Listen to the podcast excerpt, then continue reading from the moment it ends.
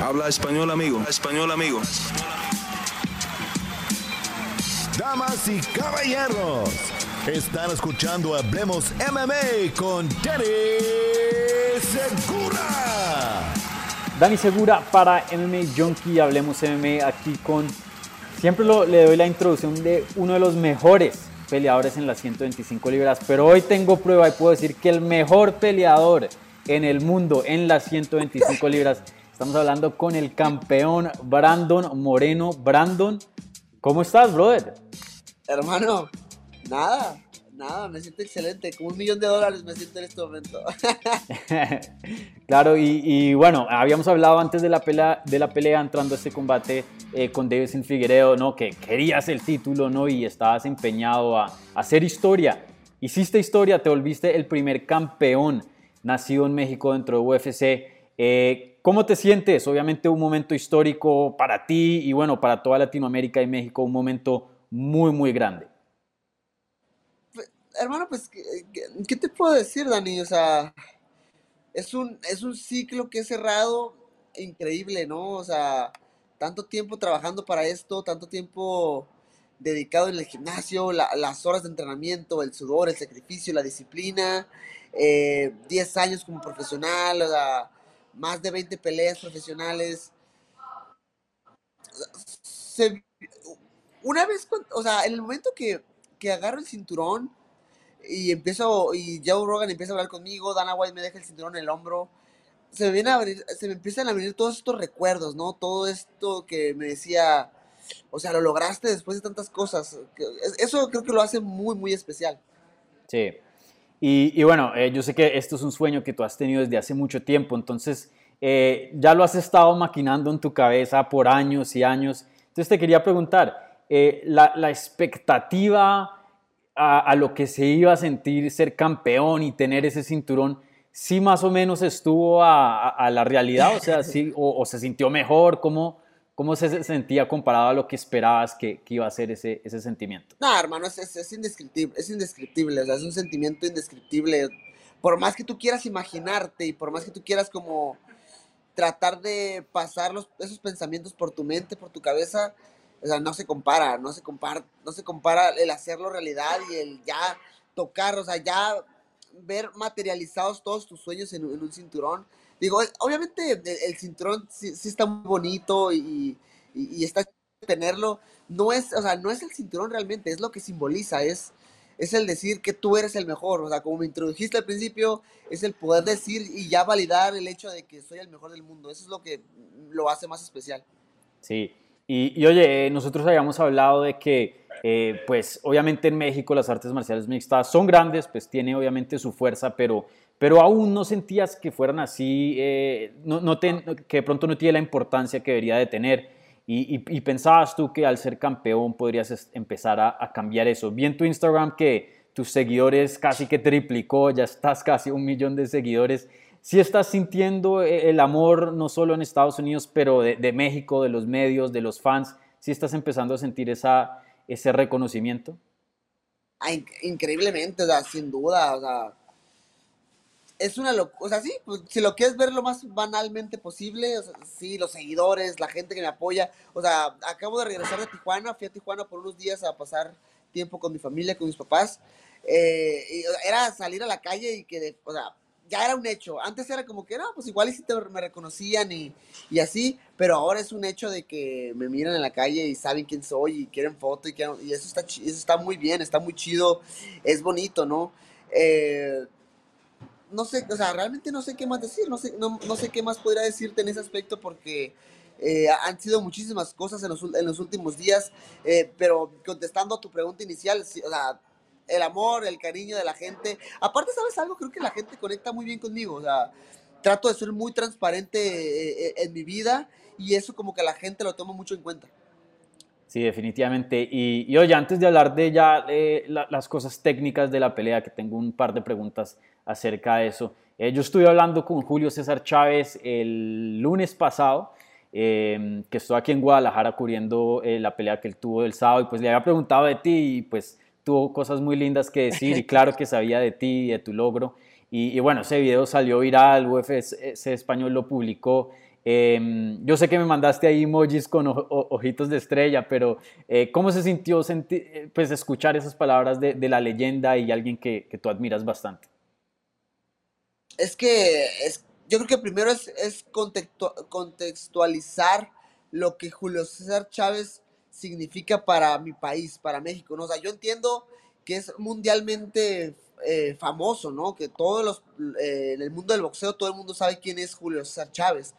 Eh, es una leyenda y, llegas al grado de leyenda porque, o sea, gente independientemente de que les guste o no el, boxeo, por ejemplo, la gente sabe tu nombre, ¿no? O sea, la gente sabe Julio César Chávez.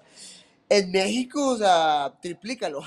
Todo eso que estoy diciendo, triplícalo al máximo y que alguien así tenga tan buenas palabras, tan buen reconocimiento hacia tu nombre, o sea, lo hace especial. Yo, le, o sea, yo lo dije anteriormente, o sea, yo quiero ser el, el Julio César Chávez de las artes marciales mixtas, ¿no? Yo quiero ser esa, leyenda, yo quiero ser ese referente, ese referente que la gente escuche el nombre de Brando Moreno y diga, no, ese tipo es, ese tipo eh, fue una leyenda dentro del deporte de las artes marciales mixtas. Él evolucionó. Ahorita lo que tengo mucho en mente es poder evolucionar el deporte en mi país y, y espero poder lograrlo.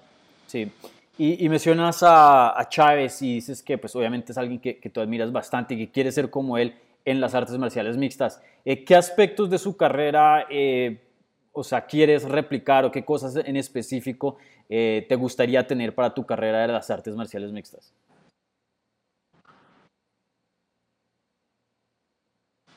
Mira, yo creo que para hacerlo más resumido, todo, todo va destinado a, la pelea que a mi parecer es la pelea más icónica de, Chávez, la pelea que tuvo contra Medrick Taylor, esa pelea donde, o sea, yo lo, yo lo resumo así y, veo uh, mi vida de esa manera, ¿no? Una, manera, una, una pelea en la cual pues, iba, iba, perdiendo eh, para, para, muchos ojos el, el, combate, pero que al final, eh, con presión, eh, con mucho corazón, yéndose enfrente, siendo valiente, termina a Medrick Taylor y se lleva la victoria, o sea, yo quiero reflejar, yo quiero que eso se refleje en, mi carrera, ¿no? Yo quiero que la gente sepa, porque también yo reconozco que no voy a ser ese, el, tipo de campeón como Javib invicto eh, y que se mire intocable, invencible. Yo, yo creo que soy, voy a ser un campeón más humano en el cual eh, la gente pueda ver que, que, a pesar de todos mis errores eh, puedo seguir adelante en esto.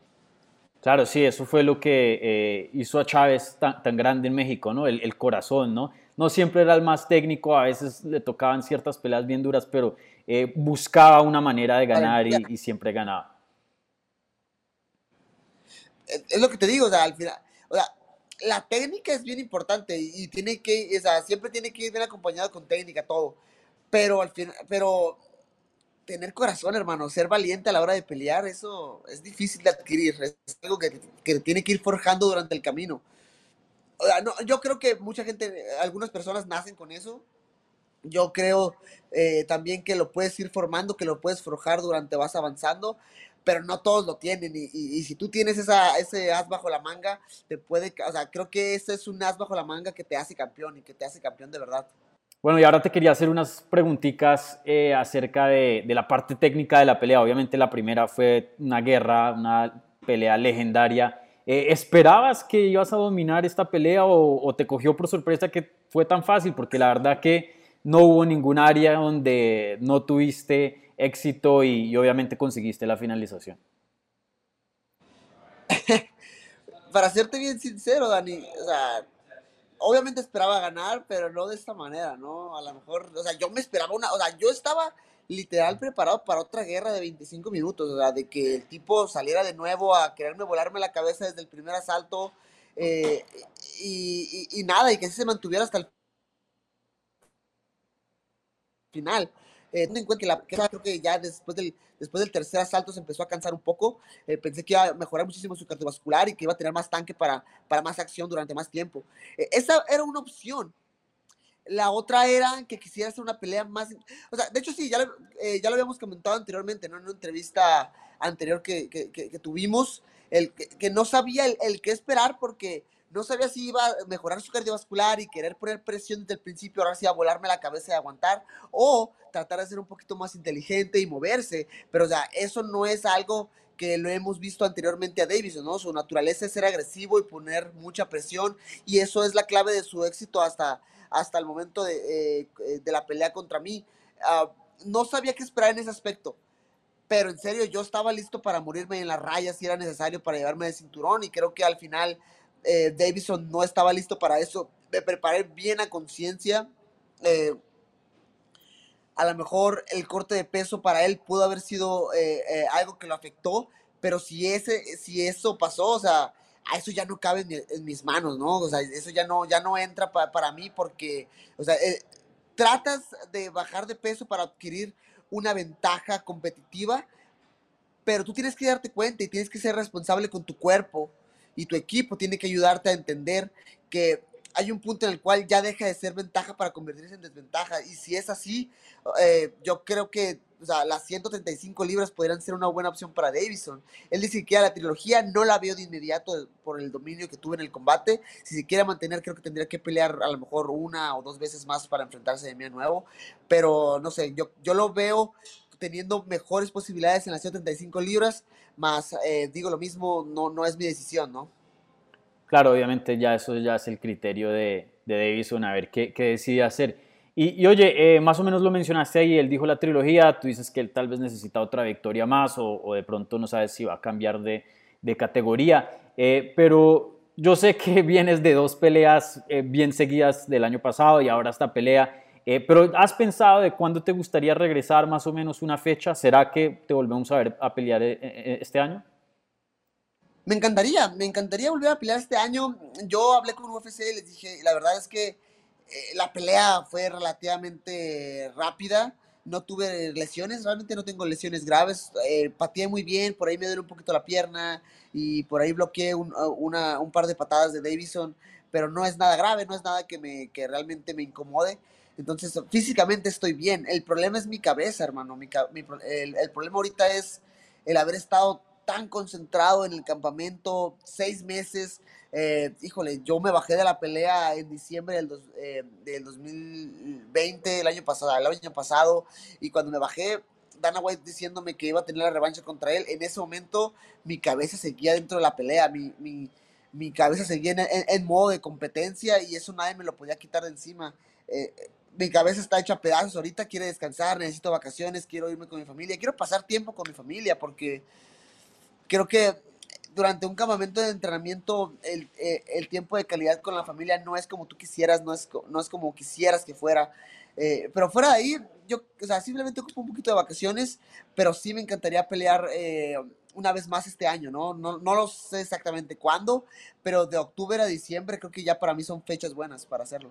Ah, ya, súper. ¿Y, has pensado eh, el tipo de oponente o, el oponente que, crees que te va a tocar siguiente? Dices que no crees que la trilogía con Davison se daría, pero eh, ¿quién seguiría ahí? Obviamente está Askar Askarov, que ustedes pelearon a, un empate. De hecho, yo estuve en esa pelea en, en México.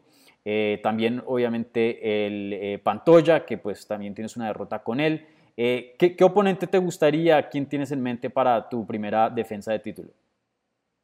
¿Sabes algo? Curiosamente, ahorita estoy en el, en el Performance Institute, acá estoy en el PI, y aquí estaba el entrenador de, de Oscar Oskarov y pues preguntándome que cuándo le iba a dar la pelea a su muchacho, ¿no? yo lo único que dije, hey, la neta, lamentablemente para ti, ese no es mi trabajo y todavía no tengo la voz suficiente para poder opinar al respecto. Todavía, luego la voy a tener, te lo prometo. Desde, para poder opinar al respecto, Así que pues es trabajo de, de, de, Askarov y de su manager de que consigan el combate, ¿no? Yo estoy abierto a lo que sea. O sea, está, está pues sí, la trilogía con Davison, está Cory Garbrandt que o sea, quiere bajar todavía, dice que quiere bajar a 125 libras, está pues Askarov, que no sé, ¿es, ¿es oficial el combate contra, contra Pérez o no? Eh, eso no, no, no sé ahora mismo, tendría que confirmarlo después de, de esta charla. Ok. Digo, porque yo, yo vi la noticia la semana pasada y dije, órale, ok, sí, el, ganador de esa pelea eh, podría ser, pero, pero ya después ya no vi nada más oficial. Entonces, quién sabe. Eh, sí, Panto, Pantocho está ahí, que tiene, que tiene el, punto de que me venció anteriormente. O sea, lamentablemente para, para él, y, y, no nada más para él, o sea, lamentablemente para toda la gente que está en la división ahorita, es que yo ahorita, yo no, yo me siento un superhéroe, hermano, me siento invencible y, me siento invencible de una buena manera, no sé cómo explicarte, o sea, no de una manera confiada, no, una, no de una manera sobrevalorada, me siento invencible en la forma en la que creo que he trabajado tanto y en la que me siento tan seguro de mí mismo que sé que puedo lograrlo, sé que puedo ser, o sea, ya logré ser campeón, o sea, lo, logré una meta a largo plazo, o sea, esto está hecho, pero ¿qué sigue para mí? O sea, lo he estado pensando y, y, y, he decidido que quiero, o sea, quiero ser una estrella dentro, o sea, quiero ser una super estrella dentro del deporte y quiero defender mi campeonato y quiero formar un legado, quiero ser una, o sea, quiero ser una leyenda y, y esa es mi nueva meta y, estoy emocionado por cumplirla. Sí, y, hablando de eso en la rueda de prensa antes de tu combate en UFC 263, eh, tú le habías dicho a Dana White, ¿soy una estrella o no? Y él dijo, tú ganas esta pelea y olvídate, te vas a volver una estrella. Eh, han hablado de, planes eh, que tienen para México, obviamente ya teniendo un campeón nacido en México, teniéndote a ti eh, como campeón en las 125 libras, pues se les abre muchas puertas a UFC, ¿no? Mira, obviamente no quiero decir nada oficial. No, no dinos, dinos, dinos. porque realmente, no, es que, es que, ni siquiera es oficial, ni siquiera es realmente algo, algo que podamos tocar todavía. pero sí ya ha habido pláticas. Eh, um, de, hacer algo, de hacer algo importante. Obviamente ahorita con, con, COVID todo se complica al, al, mil por ciento. Entonces, hey, un momento, por favor. Sí. El equipo, del, equipo de pie, de, del PI un excelente equipo que, que me ayudó mucho para, para, esta pelea. Entonces, eh, nada, eh, hay, hay, hay, que, hay que chambear, ¿no? Obviamente, te digo, como te mencionaba, el, el, el COVID eh, no ayuda en este momento. Eh, vamos a ver qué pasa en el futuro, pero sí, ya hemos tenido conversaciones de, hacer algo interesante en el, en el futuro. Ah, ok, pero se puede decir que un sueño tuyo, uno de, de tus metas que ahora tienes como campeón es llevar una cartelera a, a México. Hermano, yo creo que esa es una, esa es una meta eh, que tengo. O sea, no solamente es llevar a UFC a México de nuevo, es. O sea, quiero que haya cosas grandes. O sea, no lo sé, yo me, yo me pongo a pensar, y esto no es algo que UFC me haya comentado, no es algo que, que, que hayamos hablado realmente, pero o sea, yo me pongo a pensar, no sé, o sea, hacer como ayudar a que abran el, el, Performance Institute en México. Se habló mucho tiempo acerca de eso. Eh, a mí me encantaría que yo poder ser parte de eso, ¿no? Poder ayudar y que, que, abrieran el Performance Institute por fin en Ciudad de México sería una opción. Definitivamente regresar la UFC a, a México, que haya, un evento, que haya más eventos allá. Eh, no, ¿Qué más podría ser? Eh, alimentar de nuevo el talento, abrir esos programas de desarrollo que ya nos están haciendo ahorita, pero que, o sea, yo salí del primer programa de desarrollo.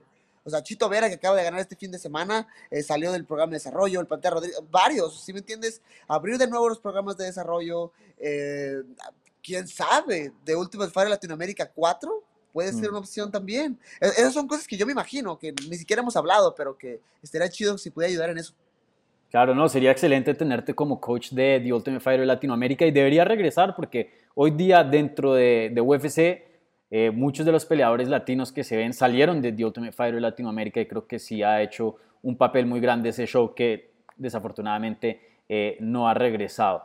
Bueno, Brandon, eh, por último, tú sabes que siempre me gusta terminar con un saludo al público latino, pero quería extenderlo un poquito más. un saludo, un mensaje al público latino que te ha estado apoyando por tanto tiempo y también a todos los peleadores latinos que eh, pues vieron lo que hiciste y, como tú dijiste, sí se puede y los sueños se cumplen, mírenme a mí. Entonces, eh, la plataforma es toda tuya. Un mensaje para los fans y, tus peleadores eh, también latinos. Dani, usted, tú eres colombiano, ¿ah? ¿Ustedes allá en, Colombia utilizan esa, esa frase, la del sí se puede? Sí, sí se puede, claro. Creo que eso es universal en Latinoamérica sí se puede, ¿sí, sí, sí, sí, O sea, a nosotros, por ejemplo, o sea, creo que el ejemplo más claro que nos dan es el, sí se puede cuando la, la, selección va a los mundiales y ahora sí vamos a pasar del, del, del cuarto partido y vamos a pasar de los octavos y no se puede y, vienen los memes y vienen la, las bromas y pues la decepción del pueblo, ¿no? De, de, de nuestra, de, mi gente, hablando específicamente de, mi país, de México. Pero y eso nos pasa muchas veces y, nos frustramos y estamos tristes, estamos decepcionados. Se puede y se pudo. O sea, el, quiero que la gente magnifique el hecho de, de esa palabra, el sí se pudo, el, se, se, logró, el se logró la meta. O sea, yo no, eh, yo no soy, obviamente he puesto mucho esfuerzo, pero yo no soy una persona diferente a otras, ¿sí entiendes? En el sentido de que, O sea, soy un muchacho que nació en Tijuana, que nació eh, eh, en, un bar, en un barrio no el más, no el más humilde, pero tampoco el más, pero tampoco el, el, rico ni nada. Entonces, nací en un barrio promedio, estuve ahí, soy una persona normal como cualquier otro y a base de mucha chamba, de mucho trabajo, de mucha disciplina, de saber aprovechar mis oportunidades, claro que sí, logré mis objetivos. Entonces, basado a eso, basado a que todos tenemos posibilidades diferentes, o sea, el hecho de trabajar duro te puede ayudar a avanzar en tu vida independientemente de donde estés. Independientemente si tú estás aquí, el trabajo duro te puede ayudar a estar aquí. O sea, a lo mejor no, no lo sé, hermano. O sea, es, es simplemente darse cuenta de que el trabajo duro paga independientemente de donde esté. O sea, claro que sí, o sea, quiero ser un ejemplo para las personas. O sea, no quiero tratar, o sea, no quiero esforzarme demasiado en serlo, pero creo que con simple, con puro trabajo, con puro trabajo duro, lo he estado logrando y eso me pone contento, eso me pone muy feliz. Y, o sea, la gente que me ha, que me ha seguido eh, a lo largo de este, de este camino, gracias, muchas, muchas gracias porque ha sido difícil y ver tanto cariño y ver cómo la gente conecta conmigo, con mi historia, eh, me, me, pone muy contento, ¿no? Entonces, miles de gracias y, lo que se viene, creo que todo eso es más duro. Eh, yo creo que, o sea, no sé si voy a durar no sé si voy a durar 10 años como campeón, no sé si voy a durar eh, un mes como campeón, yo no sé nada de eso, no sé acerca del futuro, lo único que sé es el presente, lo único que sé es que se pudo, que soy el campeón en este momento y que esa alegría no nos las quita nadie y yo voy a seguir chambeando para que sigan, para que más cosas buenas eh, sigan viniendo en el futuro.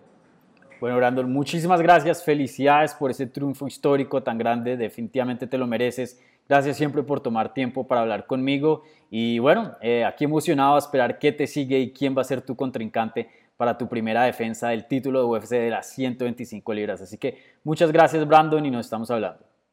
Listo hermano, muchísimas gracias Dani, que tengas muy buen día y gracias por el espacio de nuevo.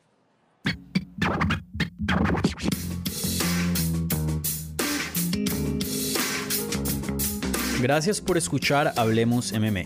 Si les gustó el show, los invitamos a que se suscriban en su plataforma favorita de podcast para recibir episodios semanales. También déjanos tu review o cualquier comentario. Pueden seguir Hablemos MMA en Twitter, Instagram y Facebook en arroba Hablemos MMA. Y me pueden seguir a mí en arroba Dani Segura TV. Hablamos la próxima semana.